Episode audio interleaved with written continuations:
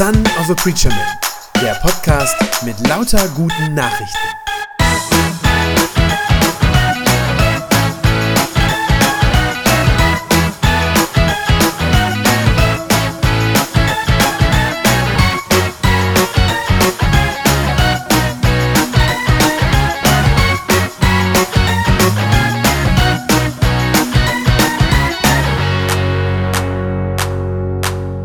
Wir sind inzwischen im dritten und letzten Teil des Markus-Evangeliums. Jesus ist jetzt in Jerusalem angekommen und damit verändert sich die Situation ganz grundlegend. Denn auf einmal hat es Jesus jetzt mit einem neuen Gegner zu tun. Mit einem neuen Gegner, der sehr viel mächtiger ist als all die Kontrahenten, die er vorher schon hatte. Und zwar ist das der Hohe Rat. Der Hohe Rat der Juden, der in Jerusalem das Sagen hat. Dazu muss man wissen, der Hohe Rat war viele Jahrhunderte lang das wichtigste Entscheidungsgremium im Volk Israel. Äh, über einen langen Zeitraum hat er die Politik bestimmt, er war auch in Glaubensfragen immer die höchste Instanz und er war auch das oberste jüdische Gericht, äh, sogar mit einer eigenen Polizeieinheit, die später in der Passionsgeschichte von Jesus auch noch eine Rolle spielen wird. Zur Zeit von Jesus hatte der Hohe Rat nicht mehr ganz so viel Macht wie früher, denn die Römer beherrschten in dieser Zeit ja das Land und hatten natürlich in allen Fragen das letzte Wort. Der Hohe Rat durfte noch viele Alltagsdinge regeln, da waren die Römer sogar ganz froh drüber, wenn sie sich nicht um jedes Klein-Klein immer kümmern mussten. Aber zum Beispiel durfte der Hohe Rat keine Todesurteile mehr verhängen. Auch das wird später im Verlauf der weiteren Geschichte von Jesus noch wichtig werden. Dazu kommt, dass der Hohe Rat nur noch in Judäa etwas zu sagen hatte. Das heißt also in der Gegend eben rund um Jerusalem. Im Norden von Israel, also Galiläa und die umgebenden Gebiete, also das, wo Jesus bisher unterwegs gewesen war, da hatte der Hohe Rat keine Macht und nichts zu sagen. Das heißt also, bisher war Jesus vor ihnen sicher gewesen in seinem Dienst. Und jetzt ändert sich das. Jetzt geht er sogar freiwillig dahin, wo der jüdische Hohe Rat das Sagen hat und wo die ihn sogar festnehmen lassen können. Deshalb hatten die Jünger ja auf dem Weg nach Jerusalem auch immer wieder Angst gehabt. Sie hatten schon geahnt, dass das keine gute Idee ist, nach Jerusalem zu gehen und in diesen Machtbereich, in diesen Einflussbereich des Hohen Rates hineinzukommen. Und tatsächlich haben sie damit auch recht. Wir sehen das im ganzen Kapitel 11.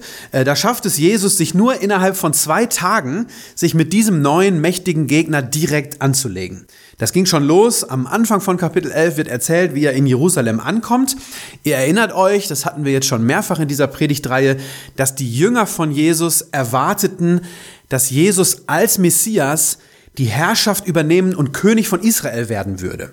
Und deshalb ist es so, als Jesus dann nach Jerusalem, also in die Hauptstadt einzieht, da machen seine Jünger und die, die mit ihm unterwegs sind, einen riesigen öffentlichen Wind. Es wird erzählt, wie sie vor ihm hergehen, äh, wie sie laut rufen und ihn begrüßen, so wie einen König, der in seine Hauptstadt kommt.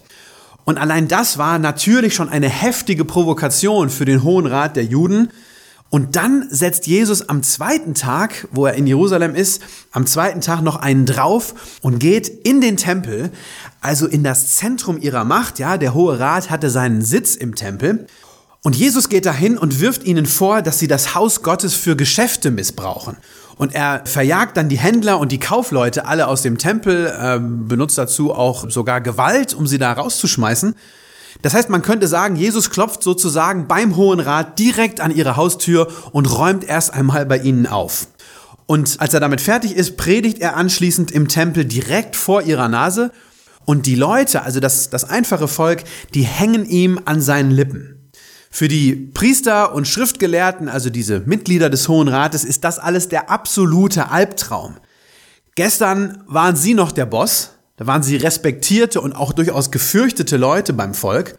Und heute kommt da so einer auf einem Esel, lässt sich von seinen Anhängern zum König ausrufen, kommt in den Tempel rein, macht da einen Wahnsinnsaufriss, bringt alles durcheinander, wirft ihnen vor, dass sie als Leitung des Volkes Israel versagt haben und die Leute, die das hören, sind darüber auch noch begeistert. Das ist also die Situation, in der wir uns im Kapitel 11 befinden. Und dann passiert Folgendes. Ich lese uns Kapitel 11, die Verse 27 bis 33 und ich lese wieder nach der Basisbibel-Übersetzung. Jesus und seine Jünger kamen wieder nach Jerusalem.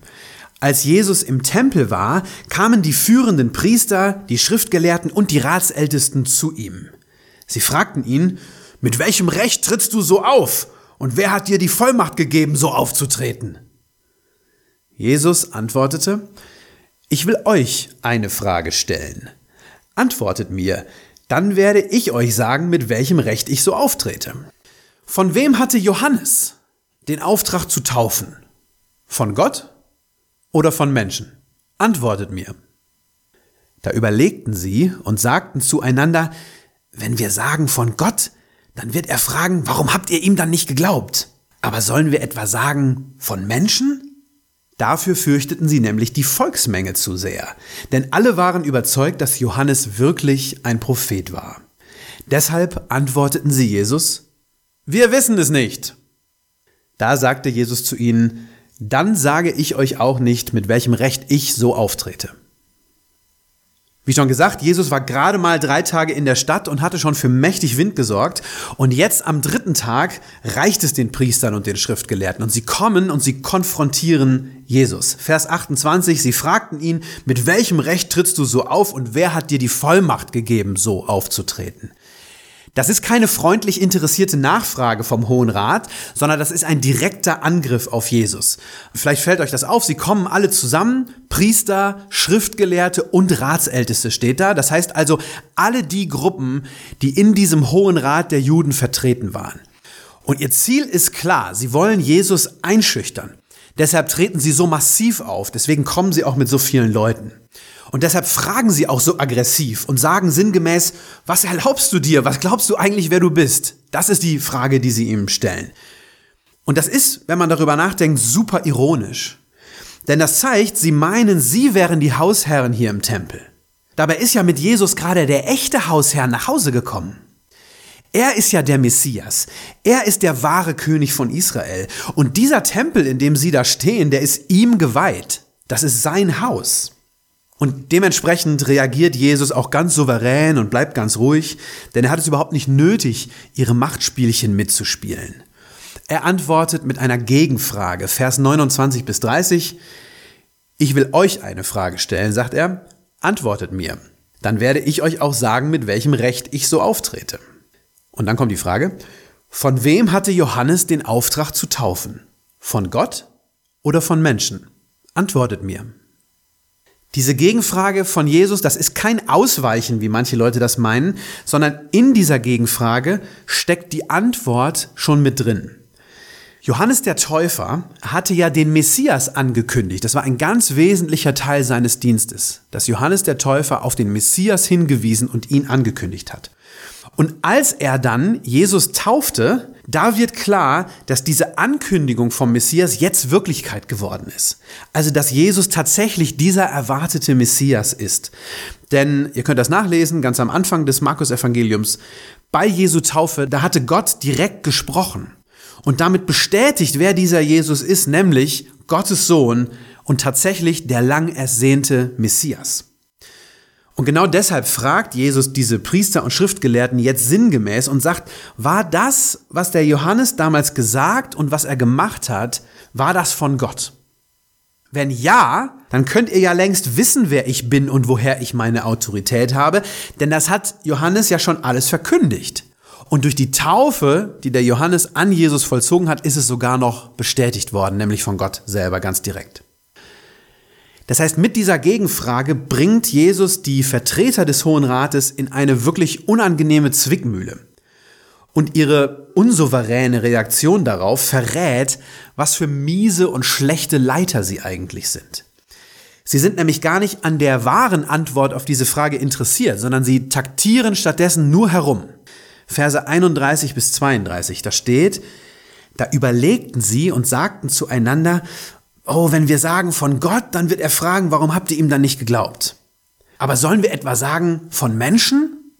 Und dann fügt der Evangelist Markus hinzu und kommentiert, dafür fürchteten sie die Volksmenge zu sehr. Denn alle waren überzeugt, dass Johannes wirklich ein Prophet war. Das heißt, darin besteht diese Zwickmühle für den Hohen Rat, dass nämlich beide Antwortmöglichkeiten auf diese Frage, die Jesus ihnen stellt, dass beide Antwortmöglichkeiten für sie schlecht sind.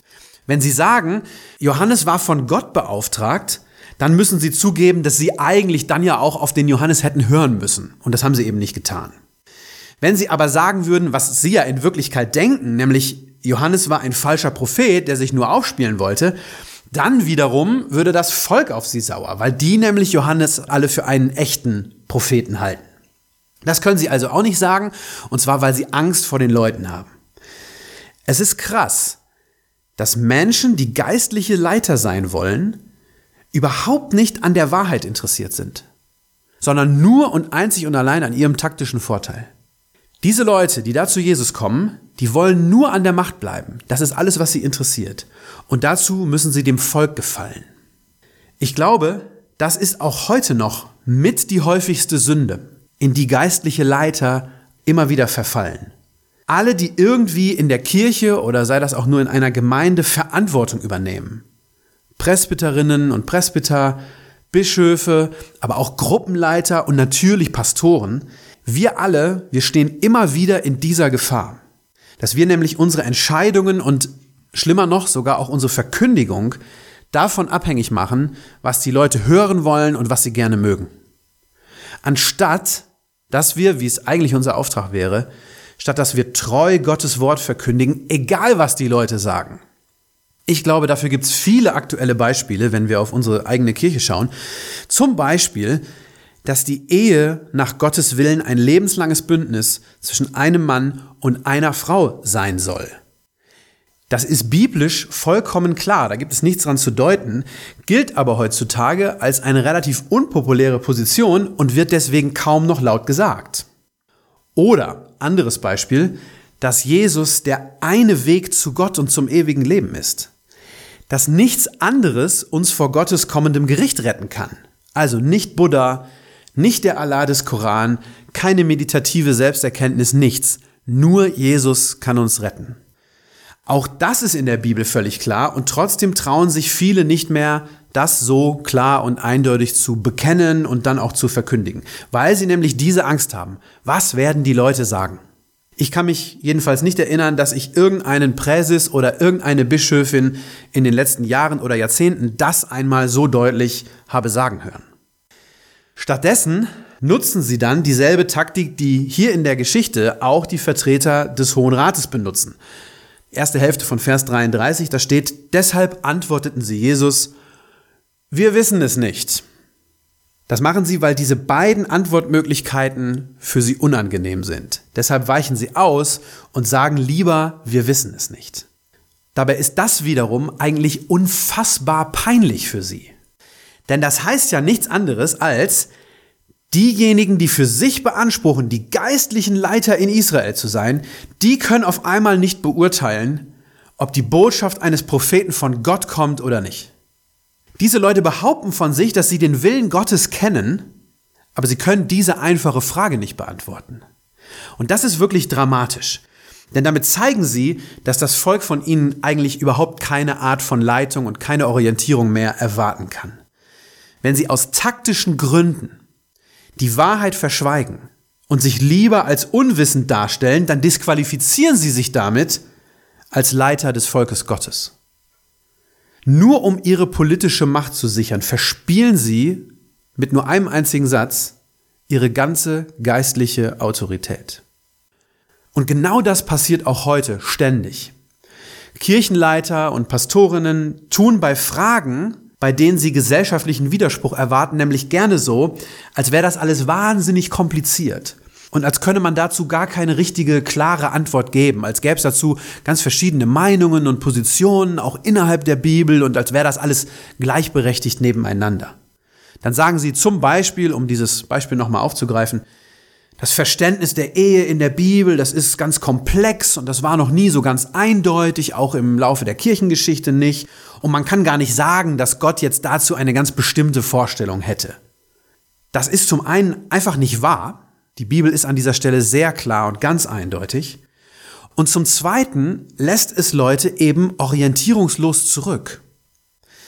Das heißt, wenn Menschen, die sich vielleicht für den Glauben interessieren, bei uns in der Kirche immer nur solche ausweichenden und solche unklaren Antworten bekommen, dann werden sie sich enttäuscht abwenden. Und zwar zu Recht.